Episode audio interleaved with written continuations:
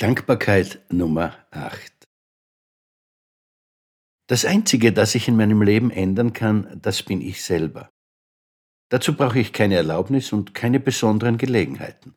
Ich kann mich ändern, und zwar genau da, wo ich mich in meinem Leben befinde, unabhängig von Raum und Zeit. Das ist eine Eigenschaft des menschlichen Bewusstseins, für die wir nicht genug dankbar sein können. Wir müssen uns nicht ändern, wir können uns ändern. Dazu haben wir zwei sehr grundsätzliche Möglichkeiten. Wir können uns in technischer Hinsicht ändern, also zum Beispiel können wir mehr zuhören oder mehr Sport machen oder gesünder essen.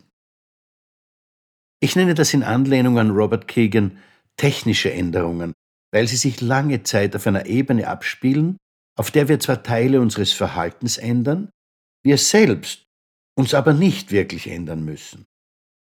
Wir bleiben also im Kern dieselbe Person. Unsere Ansichten über das Leben bleiben im Wesentlichen dieselben. Wir bleiben dieselben. Solche Änderungen können durchaus weitreichende Folgen haben und unsere Lebensqualität, ja sogar unsere Lebenserwartung deutlich anheben.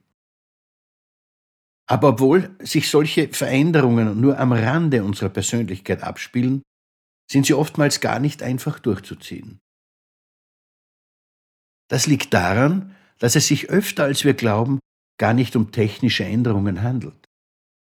Hinter unseren Gewohnheiten kann viel mehr stecken als nur die Gewohnheit, zum Beispiel gerne Süßes zu essen. Vielleicht war Schokolade in der Kindheit die Belohnung schlechthin, oder die Torte am Sonntag war der Beweis, dass man dazugehörte, nicht alleingelassen war in einer schwierigen Welt. Oder ein Unternehmer oder Manager arbeitet zu viel, obwohl er weiß, dass das sein Leben und auch sein Unternehmen negativ beeinflusst. Er will über alles Bescheid wissen, vor jeder Entscheidung informiert werden.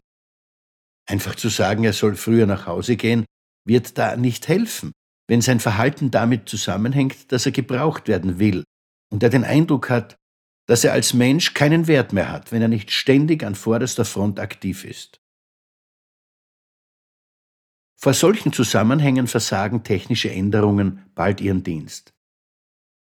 Das Denken wird Gründe finden, warum wir zurück müssen zu den alten Verhaltensweisen, dass es scheinbar ganz objektiv gesehen keinen anderen Weg gibt, der funktioniert.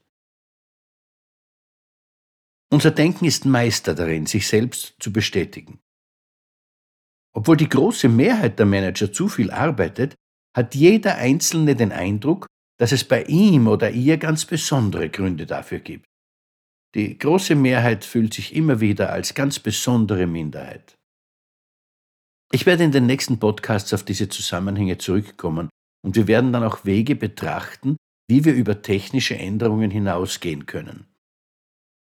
Das wird uns befähigen, uns nicht nur innerhalb unserer Annahmen über die Welt zu ändern, sondern diese Annahmen selbst zu überprüfen dann ändern wir uns nicht mehr innerhalb der Grenzen unserer Persönlichkeit, sondern wir verschieben diese Grenzen und wachsen darüber hinaus. Life loves you. Alles wird wieder gut. Ihr Manfred Winterheller.